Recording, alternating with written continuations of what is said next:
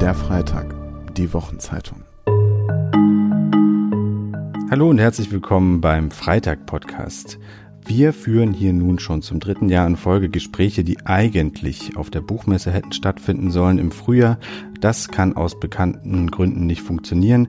Daher haben wir unsere Gespräche über Themen aus Politik, Kultur, Wirtschaft und Gesellschaft in unsere Redaktionsräume verlagert. Schön, dass Sie dabei sind.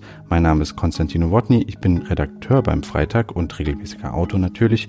Und bei mir sitzt hier Lukas Hermsmeier, Journalist und Autor der überwiegend in den USA lebt und arbeitet und dort ein Buch geschrieben hat, das heißt Uprising, Amerikas neue Linke.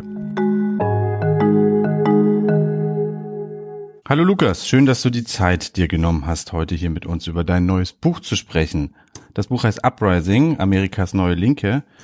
Und ähm, das ist ja sehr gut, dass du hier bist und uns das erklärst, weil ähm, du lebst ja eigentlich auch in den USA. Seit wann nochmal? Seit 2014. An dieser Stelle vielleicht auch gleich den Transparenzhinweis, dass wir uns auch in den USA auch schon mal getroffen haben. Das mhm. heißt, wir kennen uns. Äh, du sagst in deinem Buch gleich am Anfang, dass man mit Anekdoten, vor allen Dingen mit Taxi-Anekdoten, sparsam umgehen soll und die wenn dann immer gleich als erstes rausballern muss. Deswegen erzähle ich jetzt mal meine Anekdote fix zu, was ich von links sein oder links werden in Amerika äh, zu sagen habe. Und zwar habe ich damals mit einem Rechtsanwalt zusammen gewohnt, der sich sehr für Hillary Clinton stark gemacht hat in der damaligen Wahlkampagne. Also wir sind im Jahr 2016. Wir sind im Jahr 2016, ganz genau. Wie die, wie die Kampagne ausgegangen ist, weiß man ja. Allerdings ähm, sprach der von sich immer als Democrat und als Liberal. Und eines Tages sprachen wir miteinander und er hat mich gefragt, was ich eigentlich, wo ich mich eigentlich politisch verorte. Und ich habe mich getraut zu sagen, I'm a leftist, mhm. was er amüsant fand. Also er hat sich wirklich ja fast schon echauffiert darüber, dass es ja eigentlich gar keine irgendwie rationale politische Position sei und was ich denn darunter verstehe. Und ähm, ja, ich habe da mit ihm weitergesprochen über Sozialismus und dergleichen. Er fand das alles ganz absurd und so weiter. Also was bedeutet das denn, wenn man in den USA sagt, man möchte links sein? Was ist ein Leftist und was unterscheidet ein Leftist von einem Liberal? Ja, interessant, dass du diese Anekdote so anbringst, weil ich glaube, das, was du dann 2016 da mit deinem Mitbewohner erlebt hast, war lange Zeit das, was die wenigen Linken erlebt haben. Wenn sie gesagt haben, sie sind links, konnten, konnte das Gegenüber, konnte der Gegenüber oder gar nichts damit anfangen letztendlich. Das war dann, äh, glaube ich, sehr geprägt von so Klischees oder ganz vagen Bildern. Und ähm, ich glaube, eine äh, große Entwicklung ist, dass wenn man heute sagt, man man sei links in den USA, dann haben die meisten schon da verbinden damit mehr, ja, und haben dann bestimmte Bewegungen, Organisationen, Forderungen äh, mit verbunden.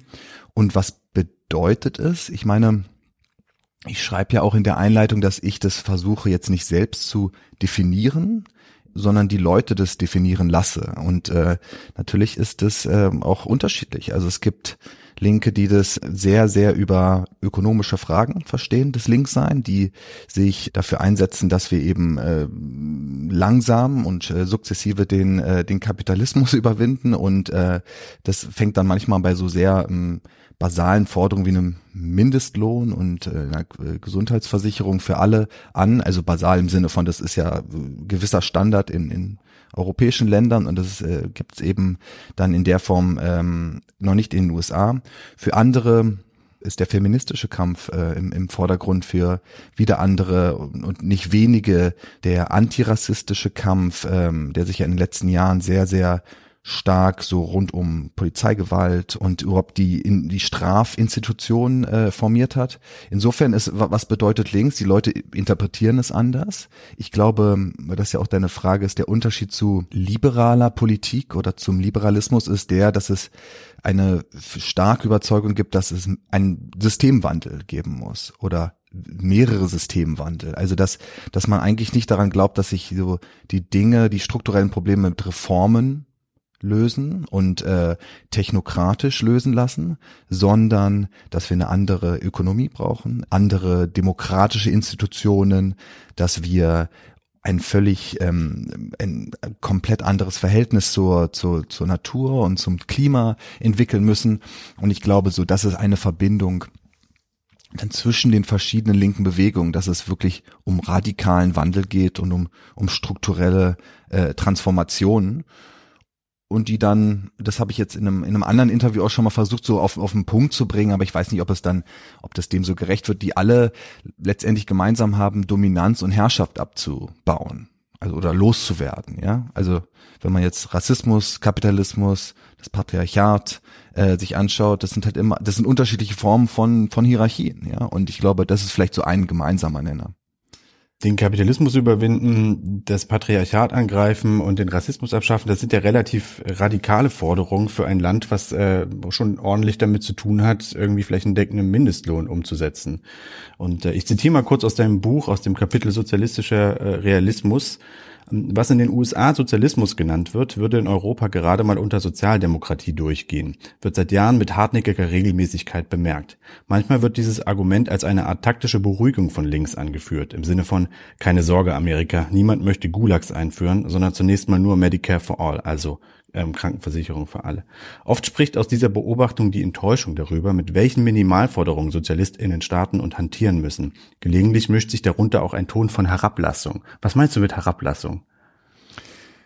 Na, was ich so in den letzten Jahren immer wieder erlebt habe, dass die sozialistische Bewegung in den USA aus Europa dann mit so einer ja, eben mit einer Herablassung betrachtet wird im Sinne von irgendwie, ihr, ihr kleidet euch als Sozialist, ihr nennt euch Sozialisten, aber letztendlich seid ihr doch auch nur höchstens irgendwie so auf SPD-Niveau. Ja, ja, so.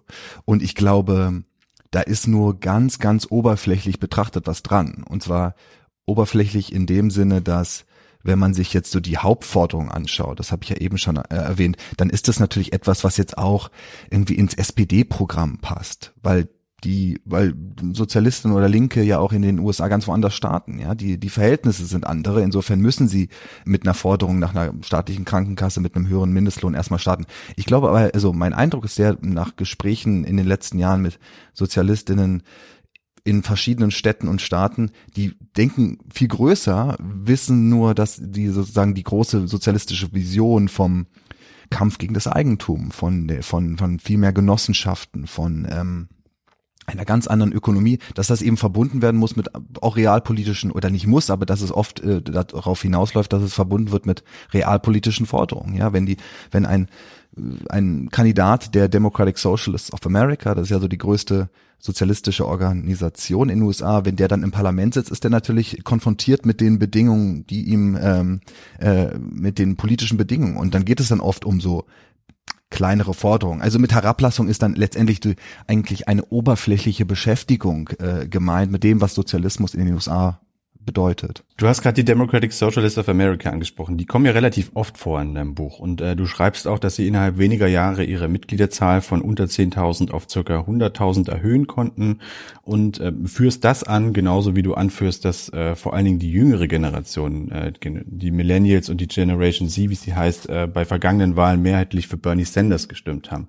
Können wir davon ausgehen, dass es tatsächlich so eine Art jungen Linksrutsch in Amerika gibt, aber in diesem wirklichen Sinne Linksruck, also ähm, eben nicht sozialdemokratisch und reformistisch, sondern schon auch revolutionär. Würdest du das sagen, dass das äh, präsent ist? Ich glaube schon, ja. Also und zwar in den verschiedenen Bewegungen, die ich ja versuche in dem Buch zu beschreiben, drückt sich das unterschiedlich aus. Ne? Also auch in der Klimabewegung sind es vor allem Junge, die radikalere Botschaften ja in die Welt äh, transportieren. Und äh, bei Sanders, von dir angesprochen, waren es äh, vor allem junge Wähler, innen und bei Black Lives Matter sind es vor allem junge Menschen auf den Straßen, also so in fast allen politischen Bereichen ist das sehr auffällig. Das ist ja im, in anderen Ländern auch nicht anders, äh, allermeist so, dass die jungen Menschen, die sozusagen die radikaleren Bewegungen anführen, wobei schon interessant ist, dass ja gerade bei der letzten Bundestagswahl in Deutschland man dann irgendwie die FDP und die Grünen bei ja. den unter 30-Jährigen an der Spitze hatte. Die Grünen sind irgendwas, waren vielleicht mal links, äh, wäre ein anderer äh, Podcast, die äh, politische Positionierung der Grünen zu diskutieren, aber auf jeden Fall ist es die FDP nicht. Und ähm, Insofern war das ja schon interessant zu, zu beobachten, dass es in Deutschland da das, was du jetzt Linksruck nennst und was ich schon auch auf die USA, ähm, also in den USA sehen würde, dass es in Deutschland eher nicht so ist. Ja. Und ich glaube, ähm, das äh, beschreibe ich ja auch in Kapitel 1 schon, dass es auch daran liegt, dass eben in den USA es eine Generation gibt, zu der wir beide ja auch zählen, die dieses Land im Grunde nur im Krisenmodus kennen. Also die haben 9-11 dann so als Jugendliche erlebt und haben das dann, äh, haben dann so die innen- und außenpolitischen Konsequenzen davon äh, miterlebt. Und dann kam die Finanzkrise, die, die Wirtschaftskrise, dann kam Trump, dann über all dem die Klimakatastrophe. Ich glaube, diese Generation ist sehr davon geprägt, dass so ganz wenig funktioniert. Ja. Und da sind wir auch bei dem Punkt ähm, davor schon, äh, die viele Menschen eben in, viele junge Menschen in den USA machen daraus, wir brauchen wirklich eine ein, einen Systemwechsel. Es reicht nicht äh, das, was jetzt Obama oder dann 2016 Clinton oder jetzt Biden anbieten, sondern wir brauchen eine komplett andere Politik. Und das ist, glaube ich, schon einfach eine direkte Antwort auf diese ähm, Omnipräsenz der Krisen. So. Nun hast du gerade Trump als eine von, äh, von den Krisen benannt. Äh, also äh, du hast dich gerade in eine Reihe gestellt mit Finanzkrise und Klimawandel und dergleichen. Nun gibt es ja durchaus auch die Ansicht, dass Trump ja eigentlich keine Krise für sich ist, sondern auch eine Reaktion auf eine Krise. Wenn wir über unsere Generation sprechen, dann kennen wir ja vor allem nicht nur ein linkes Amerika und ein Amerika mit neuen linken Bewegungen, sondern ich glaube, die meisten Menschen würden hierzulande zuallererst an rechte Bewegungen denken, wenn man jetzt über den, den jüngeren Wandel Amerikas spricht, über Trump, über QAnon, über Fox News, Proud Boys, Neonazis, Steve Bannon und so weiter. Mhm. Kann es sein, dass da quasi auf beiden Seiten so eine relativ gleichförmige Neuausrichtung stattgefunden hat, weil auch diese Form von rechtsextremen Bewegungen, die kommt mir auch einigermaßen neu vor. Ich weiß nicht, ob gleichförmig. Ja. Aber ich glaube, es ist sehr wahr, dass eben auf beiden Seiten eine Radikalisierung stattgefunden hat. Mhm. Also die von dir äh, angesprochenen rechten Bewegungen sind schon so ein, ein auch dann ein neues Phänomen der letzten zehn Jahre. Und äh, genau, ich glaube, dass einfach beides, dass man feststellen muss, dass beides gleichzeitig stattgefunden hat. Und also das genau, neben so Bewegungen wie Occupy, Black Lives Matter, dem neuen Klimawiderstand, sich da eben auf, äh, auf der rechten äh, politischen Seite ähm, ähm, sich auch Leute neu organisiert haben beide Entwicklungen schon in gewisser Weise auf das, also auf eine politische Mitte, glaube ich, reagieren, die immer weniger Antworten findet. Das hat man ja dann auch 2016 äh, durch Trump gemerkt. Also in einem Jahr, in dem Hillary Clinton für das, für die politische Mitte stand, sind zwei Politiker angetreten und waren einer sehr erfolgreich, der ist im Weißen Haus gelandet, und mhm. einer sehr, sehr überraschend erfolgreich, Bernie Sanders, die was komplett anderes erzählt haben und was komplett anderes verkörpert haben. Und ich glaube, das war kein Zufall. Also dieses politische Jahr 2016, wo so die, der eigentlich sicher geglaubte ähm, Gewinner, Hillary Clinton, so phänomenal enttäuscht hat. Das war so symptomatisch und ich glaube, da haben äh, sowohl in, auf der demokratischen Seite eben Leute sich Sanders ange, äh, angeschlossen, weil sie, weil, weil, weil Clinton ganz wenig angeboten hat, außer ein America's already great. So. Und, und Trump ähm, hat eben die, die einfachen Botschaften sehr, sehr, äh, ja, die, sozusagen rechtspopulistisch, sehr erfolgreich ähm, sich hingestellt und hat die Schuld an an Muslime und an äh, mexikanische Immigranten und so weiter ähm, gegeben und hat den Leuten schon auch einfach das erzählt, was sie ja äh, hören wollten in, in gewisser Weise.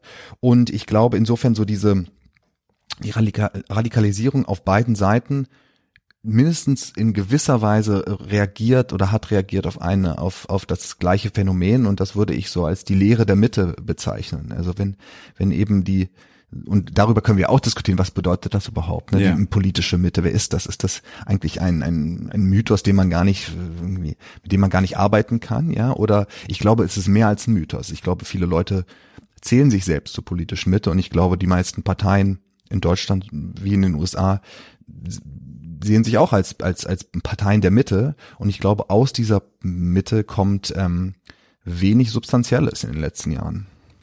Aber Substanzielles kommt aus den linken Bewegungen. Das ist so ein bisschen die These in deinem Buch und ähm, ich lese aus deinem Buch eine sehr große Begeisterung für zumindest viele dieser linken Bewegungen.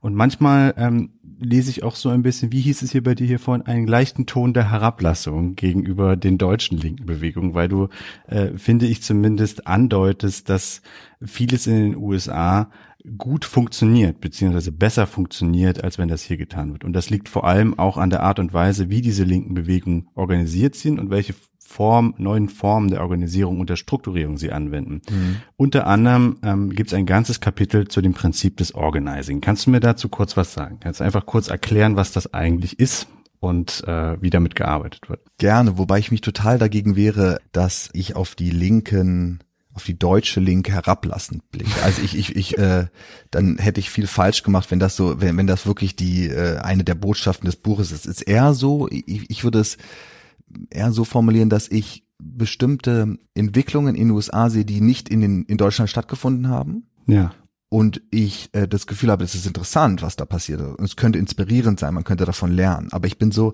ich würde mir das niemals anmaßen, sozusagen die deutsche Linke da über einen Kamm zu scheren. Schade. Ja, ja, nein. Und dann andererseits es geht ja auch dann im, im, im Schluss des Buches schon auch darum, irgendwie kurz mal zumindest um das Versagen auch der Linkspartei. So, ja. Ne? Das ist ja auch jetzt keine mutige Meinung mehr, irgendwie die, in der Linkspartei gerade eine sehr, sehr mit sich selbst kämpfende Partei zu sehen. Auf deine Frage, ähm, jetzt muss ich den Schlenker finden zum Organizing. Macht nichts, wir brauchen keine Schlenker, wir sind Sozialisten, wir können das einfach so machen. Einfach in einem Rutsch. Also ich glaube, am besten lässt sich das Organizing oder das Konzept des Organizings so verstehen, dass es ein anderer Zugang zu Politik grundsätzlich ist. Und ähm, dieser Zugang besteht im Kern darin, Menschen zu politischen Akteurinnen zu machen. Ja. Und zwar so, dass das äh, darüber hinausgeht, dass man eben alle vier Jahre nur zur Wahl geht, dass man Politik nur in den News oder in, ja, in den Nachrichten konsumiert, sondern dass man auf sehr lokaler Ebene sich politisch beteiligt und eine Art von Selbstbestimmung erreicht. Also ähm, Organizer innen sorgen dafür, dass Menschen eben, sei es in Betrieben, oder in Community-Veranstaltungen oder in Bürgerräten oder in ähm, anderen Konstellationen zusammenkommen und dann politische Forderungen entwickeln zusammen und ähm, überlegen, wie sich die durchsetzen lassen. Das hat dann auch wieder verschiedene oder sind verschiedene Arten ähm, Streik, Besetzung, einen Menschen, äh, ne, einen aus den eigenen Reihen ins Parlament zu schicken, ja. ähm, Petitionen, ähm, also die verschiedenen politischen Instrumente, dass man aber erstmal zusammenbringt Leute und überlegt, wie kann man ähm, sozusagen, ja, wie kann man, wie kann man die Dinge verändern? Und äh, ich glaube, das Interessante an, am Organizing ist, dass sich eben all die Bewegungen, die oder Organ Organisationen in den letzten Jahren, die eine Rolle gespielt haben in den USA, die haben sich dem alle ganz, das war ein zentrales Element, ne, dass man, dass man jetzt nicht nur überlegt, wie, wie bringt man die besten Forderungen auf Papier und hat dann den am Ende einen, einen Politiker, der das alles vertritt, sondern wie wie vergrößert man die Basis? So. Und ich glaube, Basisstruktur ist ja eben oder einfach auch der Begriff Basis spielt ja eine Rolle in Deutschland, spätestens irgendwie seit den 80er Jahren, seit es die Grünen gibt oder so. Aber was das bedeutet so, das ist dann schon bei vielen Parteien, habe ich den Eindruck, und so beschreiben es auch eben Linke in, in, in Deutschland, ist extrem oft sehr statisch und und bürokratisch und behördig, ne? Also wie man sich da so lokal verankert. Da gibt's dann die Ortsgruppe, wo wo Leute zusammenkommen, irgendwie einmal in der Woche. Und das bricht natürlich auch schon auf. Das ist ja das Interessante, dass so bestimmte Werkzeuge oder bestimmte Prinzipien aus den USA nach Deutschland wandern. Und ich glaube, es ist gut so. Das ist dann auch, du hast jetzt gerade dann oft so sagen, gesagt, dass man eine Begeisterung bei mir spürt. Und äh dazu ähm, stehe ich dann in dem Sinne, obwohl ich ja ähm, Journalist bin äh, und die Sachen eher beobachte oder beobachten soll. Ich glaube, es ist gut, wenn Leute politisch eine andere Rolle spielen, als sie es jetzt tun. Und ich glaube, es ist gut, dass äh, Leute auf lokaler Ebene damit anfangen, weil so entsteht, glaube ich, dann sowas wie kollektive Macht. Aber was heißt denn das konkret, wenn du da vom Organizing sprichst? Also Leute zusammenbringen, auf lokaler Ebene Mehrheiten finden und gemeinsam für irgendwas streiten, das klingt für mich erschreckend nach Gewerkschaften, um ehrlich zu sein. Das ist ja jetzt kein wirklich revolutionäres Konzept. Das stimmt, wobei Gewerkschaftsarbeit ja auch revolutionär sein kann. Ja, nur ist das es war, glaube ich, mal so angelegt. Genau. Ja. Also äh, ich glaube, das äh, Fatale ist ja eher das, was Gewerkschaft jetzt bedeutet. So, ne, dass es äh, oft äh, ganz hierarchisch ist, ja. dass es konservative Apparate sind, die eigentlich wenig mit dem, mit den Forderungen zu tun haben, die mal im, was auch immer, 19. Jahrhundert entwickelt wurden. Also ich glaube, Gewerkschaft an sich ist es gar nicht abschreckend, sondern es ist abschreckend, was, wie Gewerkschaften gefüllt werden, ja. Und was bedeutet das konkret? Ich, ich kann zum Beispiel am, äh, ja, oder am Beispiel der, auch wieder der Democratic Socialist of America oder Sunrise Movement oder den Gruppen, die ich in Minneapolis getroffen habe oder in, in St. Louis, beschreiben, dass sich eben Leute sehr regelmäßig treffen. Ja. Das ist natürlich in den letzten zwei Jahren war es auch schwieriger durch Covid und überlegen, was sind unsere, was wollen wir hier in unserer Stadt, in unserem Viertel verändern? Das ist dann manchmal der, der Abriss des Gefängnisses, es ist manchmal Defund the Police, dass man Ressourcen von der Polizei in die äh, Healthcare oder ins Housing äh, steckt. Und wie kriegen wir das hin? In Form von Petitionen, in Form von Streiks, in Form von Besetzung, in Form von, wir haben einen Kandidaten, der geht jetzt in den Stadtrat, der setzt es durch. Und Gewerkschaftsarbeit ist ja auch schon sehr so, ist, ist selten bewegungsverbindend, sondern es ist sozusagen, dann gibt man, da hat man dann Repräsentanten, die irgendwo äh, für irgendwas einstehen, für dann den Lohn und dann ist das Projekt erfüllt. Aber Organizing bedeutet eigentlich auch eine, eine nie, niemals aufhörende Beschäftigung mit Politik, ja, dass man Leute an der Stange hält, dass man die Basis vergrößert und dafür fehlt es natürlich, das ist ja auch ein springender Punkt in dem Buch, dafür fehlt es oft an Zeit. Äh, das ist einer der Punkte, die mich am meisten interessiert, weil man lernt in deinem Buch sehr viele Bewegungen, junge linke Bewegungen kennen, die auch mit dem Prinzip des Organizing hausieren. Und äh, man lernt vor allen Dingen konkrete Menschen kennen, die dann, die du mhm. auch getroffen hast und die du interviewst und äh, wo man also auch äh, kennenlernt, wie die zu diesem Thema gekommen sind und wie die auch eine Bereitschaft entwickelt haben, sich da zu engagieren. Und oft habe ich mich dabei auch gefragt, wo finden diese Leute die Zeit sozusagen oder woher kommen die Mittel, äh, sich da sich da zu engagieren. Aber lass uns das vielleicht äh, an, einem, an einem konkreteren Beispiel besprechen. Nun habe ich einige mir hier vorgenommen. Eigentlich wollte ich gerne mit dir, glaube ich, erstmal über Occupy sprechen, weil das mhm. auch, wenn ich weiß, wenn ich dich richtig verstehe, so ein bisschen für dich der Ausgangspunkt genau dieses neuen, der linken Bewegung neuen Typus ist. Und auch da stellt sich mir die Frage, ich zitiere mal kurz dein Buch Kapitel, Kapitel 2 Occupy's Erbe. Der 17. September 2011 wurde tatsächlich ein Ereignis, ein prägendes sogar. Es war der Beginn einer Protestbewegung, die sich von New York in über 1500 Städte weltweit verbreitete. Es war der Initialmoment einer jungen linken Generation, der Auftakt einer widerständigen Ära. Erstmal so so, der Auftakt einer widerständigen Ära, in deren Folge dann einer der rechtesten Präsidenten überhaupt gewählt wurde. Aber nochmal zu diesem Prinzip. Da haben sich Leute zusammengefunden, auch an einem bestimmten Ort. Wie hieß der gleich nochmal? Es war so ein Park. Also in New York war es der Socordi Park, genau. Und haben gegenseitig sich getroffen ohne ein konkretes Anliegen die, sie wussten bloß, irgendwas muss hier passieren und irgendwie steht eventuell alles auf dem Spiel. Mhm. Und die, die Bewegung ist größer geworden, als man das von vornherein vermutet hatte. Und sie ist hartnäckiger geblieben und äh, sie hat auch neue Protestformen ausprobiert. Aber es sagt sich immer so leicht, wenn man so sagt, ja, äh, engagier dich doch mal oder äh, versuch doch mal was zu verändern und äh, beschwer dich nicht immer nur über Gentrifizierung und sinkende Löhne und so weiter, sondern mach halt einfach mal was dagegen. Aber die meisten Leute, ähm, die da auch äh, Schwierigkeiten mit haben, haben ja gar keine Zeit, das nebenbei so zu tun. Wie haben das diese Aktivistinnen und Aktivisten gemacht? Also ich glaube, die Leute, die bei Occupy zusammengekommen sind, waren gar nicht äh, in erster Linie Aktivistinnen. Ja. Das waren, das war eine wirklich, wie man dann so sagt, ein, ein bunter Haufen von Mensch, von Studenten, von Leuten, die nach ihrer Arbeit um 16, 18 Uhr zum Park gekommen sind, von arbeitslosen Menschen, von äh, Profs, von Krankenpflegern, Lehrern, was auch immer. Also ich, es war gar nicht so, das war jetzt nicht geprägt in, im, im Herbst 2011 von professionellen Aktivisten, die das ja schon Jahre vorher auch gemacht haben, sondern da kam erstmal, es war wirklich eine sehr, sehr, und davon hat dann Occupy gelebt, eine sehr spontane, heterogene Masse an Menschen, die ein relativ diffuses Gefühl von Frust hatte.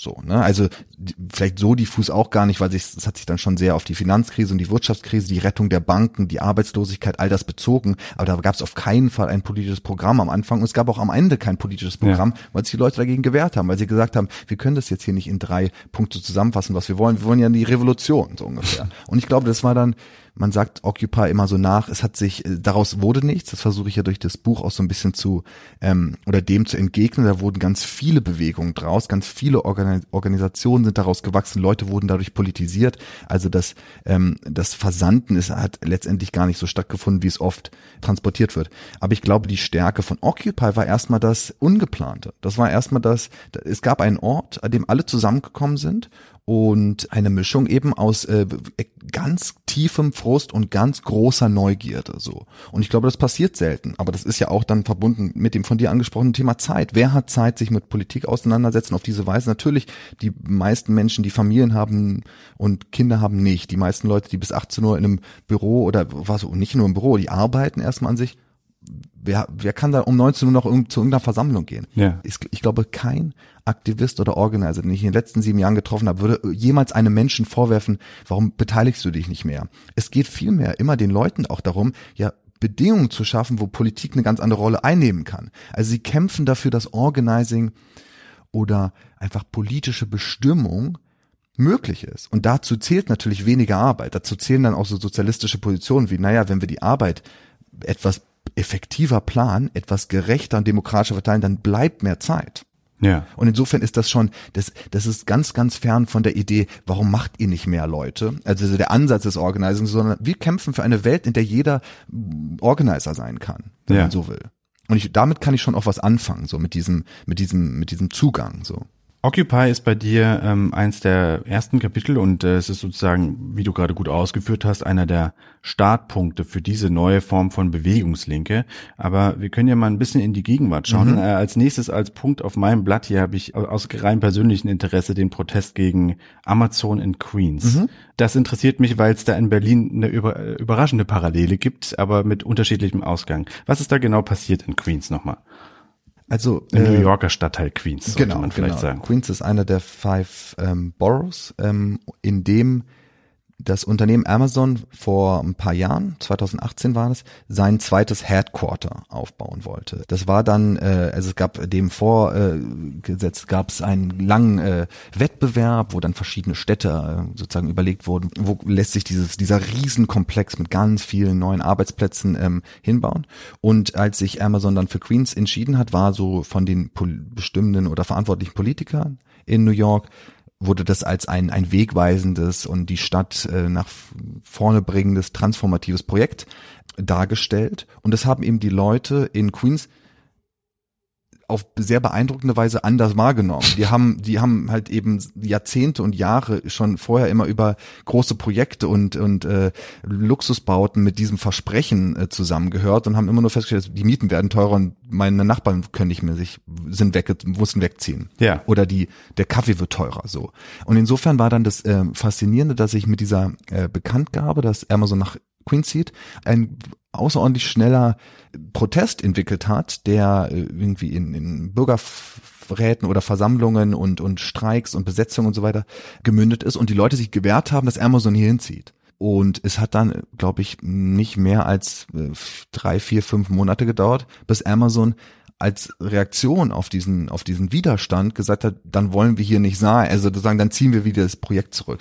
Ah, aber lass uns da kurz, lass mich kurz einhaken, weil die Reaktion, das spielt äh, auch eine, das finde ich eine interessante, einen interessanten Abschnitt. Die Reaktion von Amazon war ja nicht, okay, wegen eures Protestes lassen wir das jetzt hier sein, oder? Du schreibst es anders auf. Sie haben das auf, auf ein paar äh, widerspenstige Politiker geschoben. Ja. Und ich glaube, die haben eine Rolle gespielt. Da haben sich eben dann auch so ein paar progressive Politiker diesen Protest angeschoben.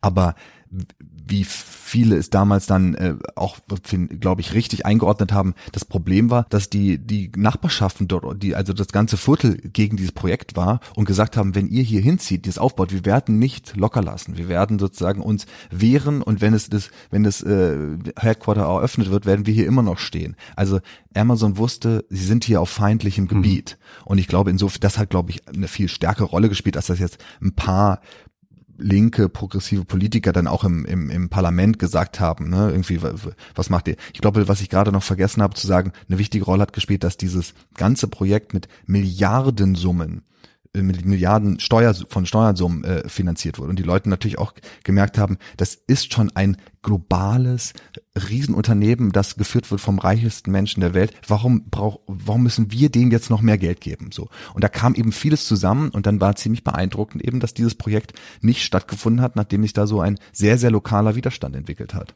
Das finde ich durchaus auch beeindruckend, zumal wenn man davon ausgeht, dass es ja so ein riesiges Unternehmen ist, was jeder kennt, jeder weiß, dass dort äh, Milliardengewinne erwirtschaftet werden und dann wird das auch noch steuersubventioniert.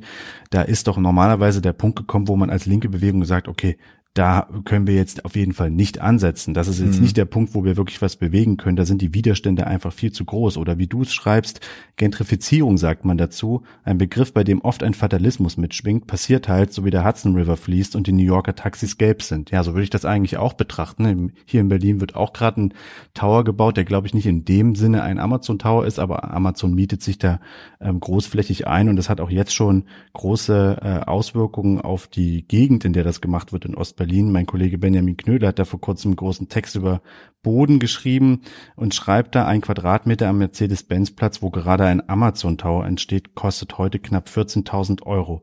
Und du willst mir jetzt erzählen, dass man da jetzt einfach mit so ein bisschen Organisen, Türklopfen und Demos machen, da wirklich ernsthaftes mit diesem Goliath aufnehmen kann, ja? Ja, und in einer Woche ist das Projekt gestorben. Nein.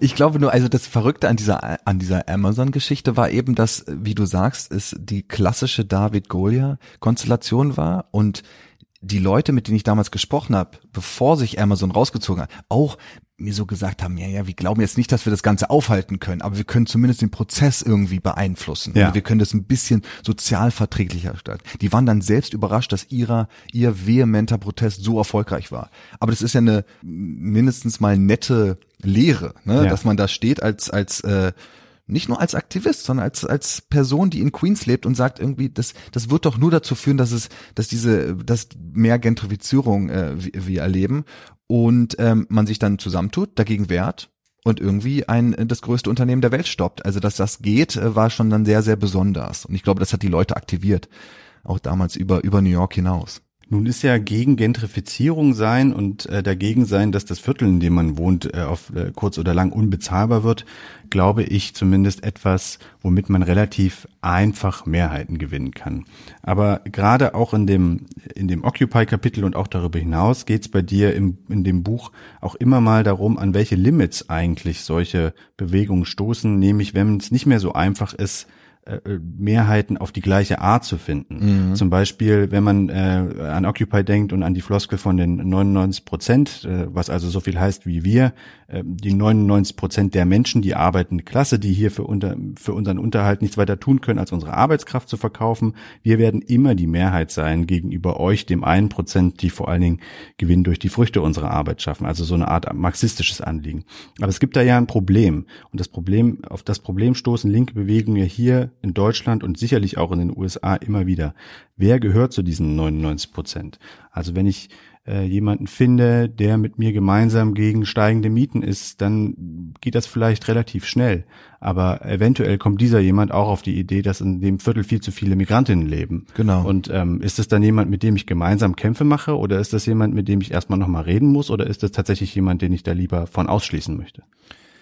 Das ist eine der zentralen Fragen. Und ich glaube, dass die letzte Option ausschließen ist die kommt ein bisschen drauf an, ob wir darüber reden, ob wir jetzt über einen Neonazi reden, der auch Working, also der Arbeiterklasse ist, so, dann glaube ich, ist Ausschließen eine gute Option. Okay. Ähm, ich habe vor ein paar Wochen mit jemandem ähm, gesprochen, der so ganz aktiv war bei Deutsche Wohnen in, äh, in Eignen und viel in ähm, im östlichen Bezirken Berlins äh, unterwegs war, Unterschriften gesammelt, dort mit den Leuten ins Gespräch gekommen ist. Der hat ganz oft erlebt, dass er dort mit AfD-Wählern also die sich auch sehr schnell so als AfD-Wähler positioniert haben, ins Gespräch kam. Ja. Wenn der jetzt jedes Mal sozusagen sich da da mit dieser Information zurückgezogen hätte, dann wär, hätte er weniger erreicht. So insofern geht es natürlich manchmal darum, dass man dann Leute, die politisch erstmal ganz woanders sind, über ganz konkrete Dinge und das war ja auch das so das großartige an Deutsche Wohnen in Eigner, dass da ja bei einer Million Unterschriften völlig klar aus ganz ganz verschiedenen politischen Lagern Leute zusammenkamen, dass es so eine konkrete Forderung gab, ja, also dass es ein Problem diagnostiziert wurde,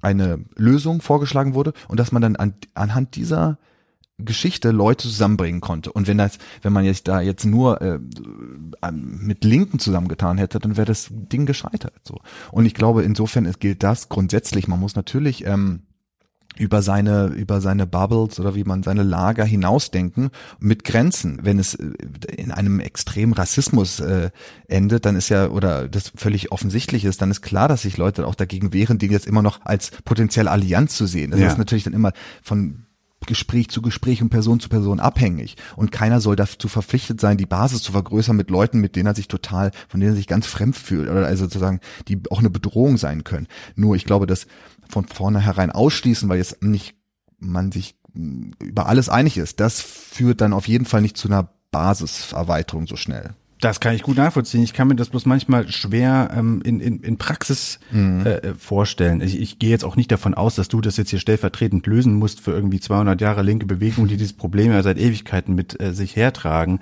Aber du wirfst diese Frage ja auch bewusst auf in deinem Buch. Zum Beispiel, gehören Polizistinnen wirklich dazu als Mitglied der Working Class, fragst du an einer Stelle. Das ist genauso ein Problem, was man ja. sich in, in den USA wie hier stellen könnte. Polizistinnen, zumindest auf äh, vielleicht etwas niedrigere Angestellten eben Ebene verdienen nicht viel Geld und haben ein großes Interesse daran, dass die Miete auch in ihrem Viertel nicht so steigt. Mhm. Gleichzeitig werden sie ja als Vertreter genau äh, dessen wahrgenommen, was man bekämpfen möchte, ja, also als Stabilisatoren des Systems. Wie geht man mit solchen Problemen um, wenn man jetzt versuchen möchte, irgendeine gemeinsame Erzählung zu, Erzählung zu entwickeln? Also ich glaube, erstmal genau, muss man festhalten, dass es da sehr unterschiedliche Haltungen zu gibt unter Linken. Also ja. man hat es ganz stark im Sommer 2020 gesehen, als nach dem Mord an George Floyd die größte Protestbewegung in der Geschichte des Landes, so hat es die New York Times ja genannt, ähm, zustande kam. In einem Monat 30 Millionen Menschen auf der Straße war das sehr so gegen Polizeigewalt und Rassismus ging und gleichzeitig der bekannteste und wichtigste linke Politiker des Landes, Bernie Sanders, gesagt hat, nein, wir müssen Polizisten mehr Geld geben. Also da gab es eine, eine ja mindestens mal herausfordernde Diskrepanz zwischen der Bewegung, die sagte, wir müssen Geld von den Polizisten woanders hinschicken und Bernie Sanders sagt, nein, die brauchen mehr Geld. So. Es gibt sehr, sehr verschiedene Haltungen. Ich glaube, also beim Thema Polizei äh, finde ich es äh, wirklich auch, also finde ich es einerseits sehr eindeutig, dass wenn man sich anguckt, wie viel Geld die Polizei in den USA verschlingt, in ja. den einzelnen Städten und wie unverhältnismäßig das ist im Vergleich zu wie wenig Geld Sozialnetze und, und, und Sozialstruktur bekommen. Ich glaube, da gibt es eine, eine total offensichtliche ähm, um, also ist ganz offensichtlich, dass, ich, dass da eine Umverteilung notwendig ist.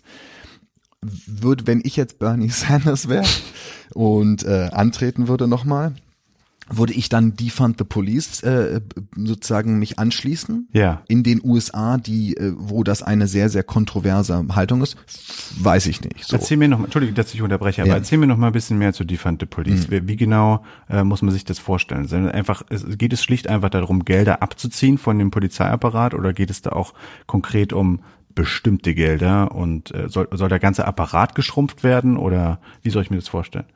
Also es geht um relativ, es geht um viel und und die fand the Police wird dem vielleicht auch gar nicht gerecht, muss man sagen. Also so als Slogan, der dann auch in diesem im besagten Sommer 2020 so aufkam, der das wird auch unter Linken diskutiert. Ne? Wie gut ist dieser Slogan, weil er sich so sehr auf den das Defunding, also den Abzug der finanziellen Mitte konzentriert. Eigentlich geht es dieser Bewegung um eine viel größere Vision und einen viel größeren Umbau der Gesellschaft, der im Kern darauf hinausläuft, dass man mit mit Gewalt und Kriminalität anders umgeht, als die USA jetzt tun. Die USA haben einen enormen Strafapparat. Das ja. sieht man an über zwei Millionen Menschen, die in den Gefängnissen sitzen. Das merkt, sieht man an zehn hunderttausenden Cops und irgendwie den Budgets, die äh, enorm sind in den einzelnen Städten für die Polizei. Also der Strafen, Überwachen äh, ist, ist, äh, es spielt eine so krasse Rolle äh, und davon sind eben in den USA vor allem, das ist aber auch gar nicht anders in Deutsch als in Deutschland, ähm, arme Menschen und nicht weiße Menschen betroffen. Die landen im Gefängnis, die werden härter von der Polizei kontrolliert, die werden aus dem Verkehr gezogen und so weiter. Und der Ansatz von Defund the Police, ein Slogan, der im Konzept des Abolitionismus äh, zu verstehen ist, führt letztendlich dazu, dass wir uns einer Welt, einer Gesellschaft, einer Welt nähern, in der Polizei und Gefängnisse mindestens mal so wie es sie jetzt gibt, gar nicht mehr nötig sind. Also was muss passieren, dass Polizei und Gefängnisse nicht mehr nötig werden und Leute, die Defund the Police ähm, sozusagen sich davon überzeugt sind oder sich Abolitionisten nennen, sagen eben, man muss mit Geldern und Ressourcen ganz anders umgehen. Wenn die, alle Menschen ein, eine Wohnung haben, wenn alle Menschen eine Krankenversicherung haben, wenn alle Menschen ähm, genug Geld zum Essen haben, dann löst man schon mal ganz viel von dem, was zu Kriminalität führt. Und wie geht man damit um, wenn Leute ähm, immer noch gewalttätig sind? Vielleicht hilft es nicht, sie wegzusperren und zu isolieren, sondern mit einem ausgebauten Angebot von ähm, ja, Mental Health Ja. Äh, und insofern geht es um einen Umgang mit Konflikten in der Gesellschaft und ein, ein Abzug von Mitteln, die in diesen Strafapparat landen. Wegen goddamn 20 Dollars oder so hast du das beschrieben. Das ist ja ein gutes Beispiel, George Floyd. Ne? Wegen, wegen nichts weniger als 20 Dollar, einem gefälschten 20 Dollar Schein, musste der Mann sterben und äh, äh, im Prinzip, weil er äh, sein ganzes Leben lang gegen Armut kämpfte. Genau. Und ähm, daraus sozusagen ein Problem zu machen, dass man zuerst die Armut bekämpft, die zu so viel Gewalt führt und sozusagen die Polizei stückweise überflüssig macht, weil diese Kriminalität dann gar nicht erst entsteht.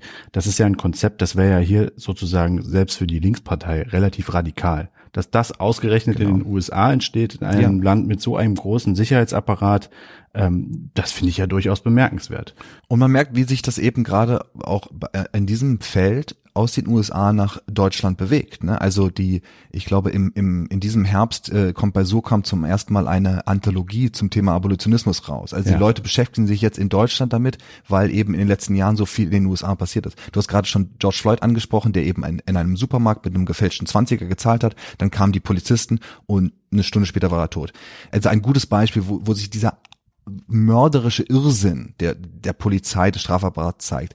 Vor ein paar Wochen hat die NYPD, also die New Yorker Polizei, bei Twitter ein Foto gepostet. Das haben sie dann schnell wieder gelöscht, aber es haben natürlich äh, und zum Glück viele Leute gescreenshottet, wo sie, wo sich so drei Cops hingestellt haben mit Masken in, auf einem Bild und das andere Bild hat eine ganze Menge von geklauten Sachen gezeigt. Und da, die Überschrift war so, ne, wir sind irgendwie in, einer, in irgendeinem Viertel in Brooklyn, äh, glaube ich, äh, äh, gerufen worden und haben sichergestellt, äh, geklaute Waren von 1400 Dollar. Und dann waren sozusagen die stolzen äh, Cops und die geklauten Waren. Die geklauten Waren waren Windeln, Medikamente und ähm, ich glaube Babynahrung. Also und dann haben die Leute das auch zum Glück, wie gesagt, gescreenshot, weil, weil sie irgendwie gesehen haben, da, da zeigt sich ja, also wird die, dieser Wahnsinn der Polizei, wie er ja. in vielen Ebenen, auf vielen Ebenen besteht, verdichtet. Ne? Polizisten werden gerufen zu einer Situation, wo Leute sich nicht mehr die, die essentiellen und existenziellen Sachen für ihre Familien leisten können und landen dann vielleicht im Gefängnis, weil sie ihr Baby ernähren wollten. Und das wird, wird als Polizeiarbeit gefeiert. Und ich glaube, das ist so, das ist natürlich ein Extremfall, aber da verdichtet sich relativ viel von dem, was falsch läuft im, im, im Polizei- und, und Gefängnissystem. Das finde ich so bemerkenswert an deinem Buch, dass du also in der Lage bist, bei den vielen Bewegungen mit den vielen unterschiedlichen Zielen, die die haben, irgendwie auch rauszuarbeiten, dass es dabei um rationale Dinge geht. Also dass ähm, dass man gar nicht irgendwie einen inneren Polizistenhass entwickeln muss, äh, um, um dafür äh, zu plädieren, mhm. äh, Mittel und Gelder aus der Polizei abzuziehen, sondern dass es darum geht, es ist ein besserer Weg, Kriminalität und Armut zu bekämpfen, so vorzugehen. Und dieses Prinzip, das nennst du sozialistischen Realismus. Ich hoffe, ich habe dich äh, richtig interpretiert. Unter anderem, ja, genau. Und ähm, ein weiteres Beispiel für diesen sozialistischen Realismus, also die Idee, dass so etwas wie sozialistische Ideen auch umsetzbar sind, ist für dich natürlich auch der Klimawandel und natürlich auch ähm, die, das ganze soziale Leben, was in den USA in letzter Zeit einen dramatischen Wandel erlebt hat. Ich zitiere dich noch mal kurz. In den USA sank noch vor Corona in drei aufeinanderfolgenden Jahren die Lebenserwartung der Gesamtbevölkerung. Ist das so ein Punkt, wo du gesagt hast, ähm, okay, Jetzt müssen wir auch mal wirklich darüber reden, ob der Kapitalismus überhaupt in der Lage ist, Menschen noch gesund durchs Leben zu bringen, sozusagen, oder ob er äh, eigentlich mehr darauf hinarbeitet, Menschen nur noch kaputt zu machen. Ja, ich glaube, das ist der, also das ist gar nicht der springende Punkt, den ich mache, sondern den, den, der springende Punkt oder einer der springenden Punkte des Lebens in den USA. Ich finde, ich habe den Eindruck, der, der Kapitalismus funktioniert, der, der offenbart sich ja selbst als so untauglich immer wieder und das äh, erkennt man dann eben an sinkenden Lebenserwartungszahlen, an an an an dem unserem Verhältnis zur zum, zum, zum Klima und zur Natur, also wie sozusagen diese Produktionsweise die Natur zerstört, äh, das finde ich, erkennt man auch daran, wie ineffektiv diese Wirtschaft ist. Also wie viel wir wegschmeißen und wie viel irgendwie nicht genutzt wird, wie viel man sich neu kaufen muss. Das sind ja alles keine neuen Punkte. Ja, das stimmt. Seit Jahrzehnten werden die gemacht, aber ich glaube in den USA ist es so extrem? Ist das Nicht-Funktionieren so extrem? 30 Millionen Menschen haben keine Krankenversicherung und ich glaube auch seit selbst mit Obamacare und es gibt Studien, die sagen, im, im Jahr sterben 50.000 AmerikanerInnen, weil sie sich Gesundheit nicht leisten können während es äh, natürlich, und das ist, alles sind so unoriginelle Punkte, ne, aber während es die meisten Milliardäre in den USA gibt. Also diese, diese Gleichzeitigkeit und Diskrepanz, die ist so extrem in den USA, dass der Kapitalismuskritik, äh, es wäre ja fast absurd, wenn sich die nicht in den letzten Jahren und Jahrzehnten entwickelt hätte in den USA, in diesem Land. Nun sind ja 30 Millionen Menschen ohne Krankenversicherung, eine sinkende Lebenserwartung oder auch der Tod eines Menschen durch die Hand eines Polizisten relativ ähm, akute ähm, Call to Actions. Da verdichtet sich richtig der Handlungsbedarf. Und das ist das, was, wo du auch immer darüber sprichst, dass das auch die Bewegung in Gang setzt. Also man kann jetzt hier was tun und man sollte auch was tun. Aber es gibt da ein so globales Problem, bei dem die Resultate noch nicht so ersichtlich sind. Und das ist der Klimawandel. Der Klimawandel, da wissen wir zwar so ein bisschen, dass das kommt und dass das kommen wird, dass das passiert und dass das auch irgendwie was mit Wachstum und Kapitalismus zu tun hat. Aber die Auswirkungen sind nur für einige jetzt schon spürbar und für viele jetzt noch nicht. Und trotzdem ähm, entstehen die ersten Bewegungen, die auch mit diesem Bewegungsprinzip, was du erläuterst, arbeiten. Zum Beispiel das sogenannte Sunrise Movement. Kannst du mir darüber noch ein bisschen mehr erzählen? Ja, also Sunrise hat sich ähm, ungefähr vor fünf Jahren grob gegründet und ist mittlerweile, würde ich sagen, und da bin ich nicht alleine, die wichtigste Klimaorganisation in den USA. Das ist nicht ganz anders äh, als äh, wie, wie in Deutschland, dass es vor allem junge Menschen sind, die Sunrise-Mitglieder sind, aufs ganze Land verteilt. Also ich glaube, jeder Bundesstaat in den USA hat so eine eigene Sunrise-Ortsgruppe. Was machen die?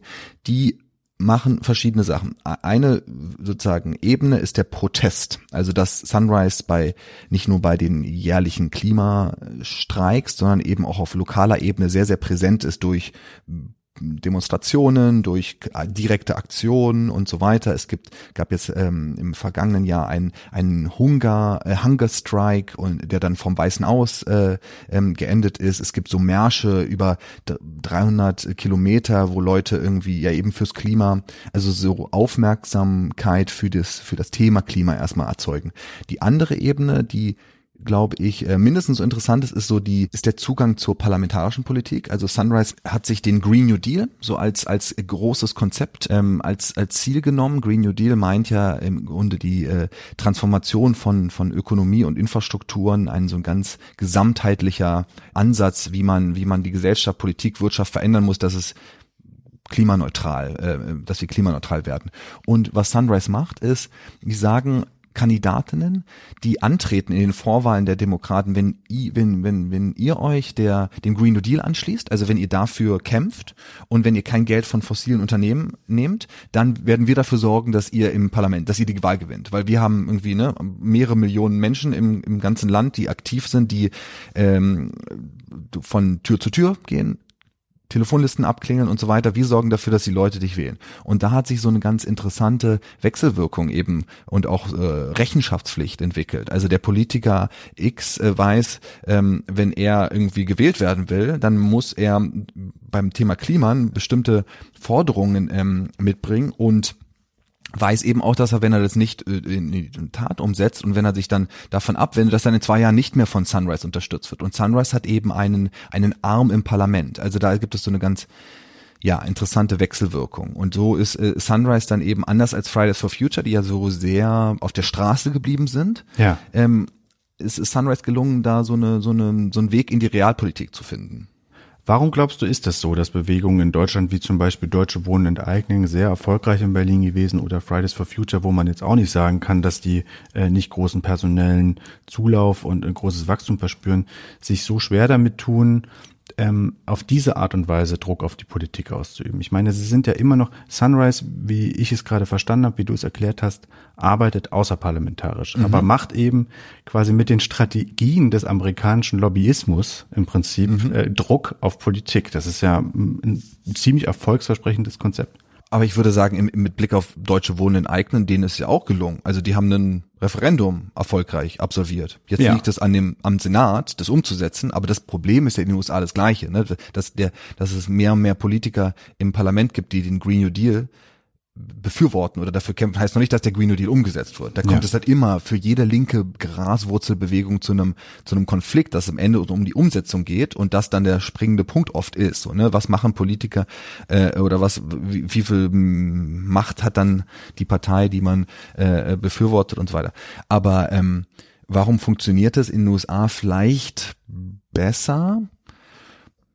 es könnte daran liegen, dass sie, ich glaube, dass sie in den Forderungen ähm, vielleicht sogar radikaler sind und eindeutiger. Also dass sich aus diesen ganzen Abgründen, die es in den USA gibt und auch aus der da aus der Situation heraus, dass es bis vor zehn Jahren gar keine Linke gab, dass sich da so mehr radikale Utopie entwickelt hat. Das versuche ich ja auch in dem Buch zu beschreiben, dass die, dass schon noch es mehr so Energie von unten gibt. Hier in, in Deutschland habe ich, ähm, und das haben ja auch Linke in Deutschland, diesen Eindruck, ist es so, fühlt sich das alles manchmal so ein bisschen statisch an und, und, und es ist so ähm, wenig utopisch und man traut sich im Grunde gar nicht so von von linker also die linke Politik mit mit Lust und Vergnügen und mit mit revolutionärer Freude zu verbringen und ich da ist dann schon in den USA vielleicht in den letzten Jahren einfach mehr ähm, mehr möglich gewesen aus einer ja desolaten Lage äh, Ausgangslage heraus das betrachten jetzt aber nicht alle Amerikaner und Amerikaner so, wie du das jetzt gerade beschrieben hast, weil ich glaube, mich zu erinnern, Anfang an deinem Buch schreibst du über die, ist es eine Autorin, Sarah Leonard, mhm. die meint, sie beobachtet so gerne äh, die deutschen Linken, weil hier schon so viel real ist, was in den USA erstmal noch erstrebt werden muss. Zum Beispiel Mindestlöhne oder eben die allgemeine Krankenversicherung, über die wir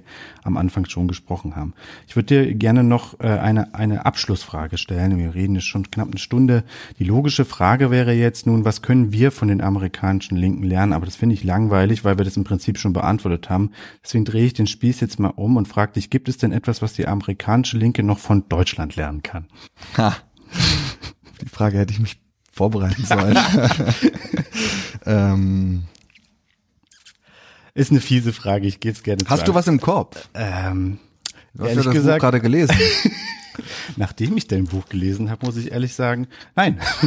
ich finde, also guck mal, was doch wirklich interessant ist, dass, äh, dass mir jetzt tatsächlich nichts einfällt auf Anhieb, obwohl es ja immer noch dieses Bild gibt von einer europäischen oder auch einer deutschen Linken, die viel weiter vorne ist als die amerikanische oder anders formuliert, in Deutschland weiß man gar nicht, dass es eine amerikanische Linke gibt. Ja. In Deutschland oder in Deutschland weiß man gar nicht, dass es eine amerikanische Linke gibt. Und in Amerika wird so die deutsche Sozialdemokratie oft glorifiziert. Und trotzdem fällt mir jetzt erstmal auf Anhieb in keinem politischen Bereich was ein, wo, wo in Deutschland was passiert ist oder wo sich gerade so Formation, also abgesehen von einzelnen Initiativen, Deutsche Wohnen in Eigner hat darüber schon gesprochen, ja. aber das ist ja auch, da geht's dann um das Prinzip des Organizings und das kommt eher aus den USA als andersrum. Migrantifa erwähnst du noch in deinem Buch zum Beispiel. Genau, da geht's dann so einfach um die ja, um, um eine Perspektive, ne? Welche und aus welcher Perspektive wird Polizei angegangen? Auf wen schauen wir und äh, welche Anliegen werden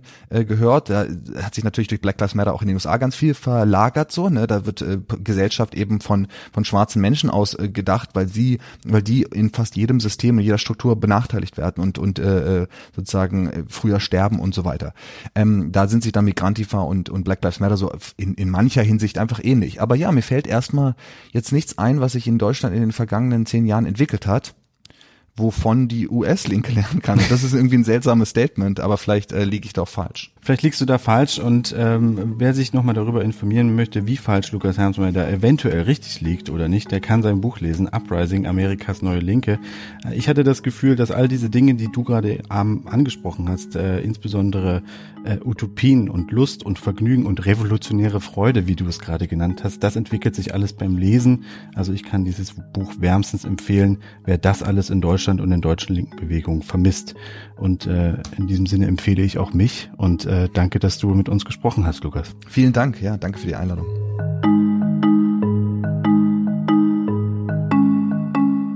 Das war der Freitag-Podcast mit Lukas Hermsmeyer. Vielen Dank, dass Sie dabei waren. Wenn Ihnen das gefallen hat, was Sie hier gehört haben, dann können Sie den Freitag-Podcast abonnieren auf einem Podcatcher Ihrer Wahl oder auch auf Spotify. Vielen Dank fürs Zuhören und Tschüss.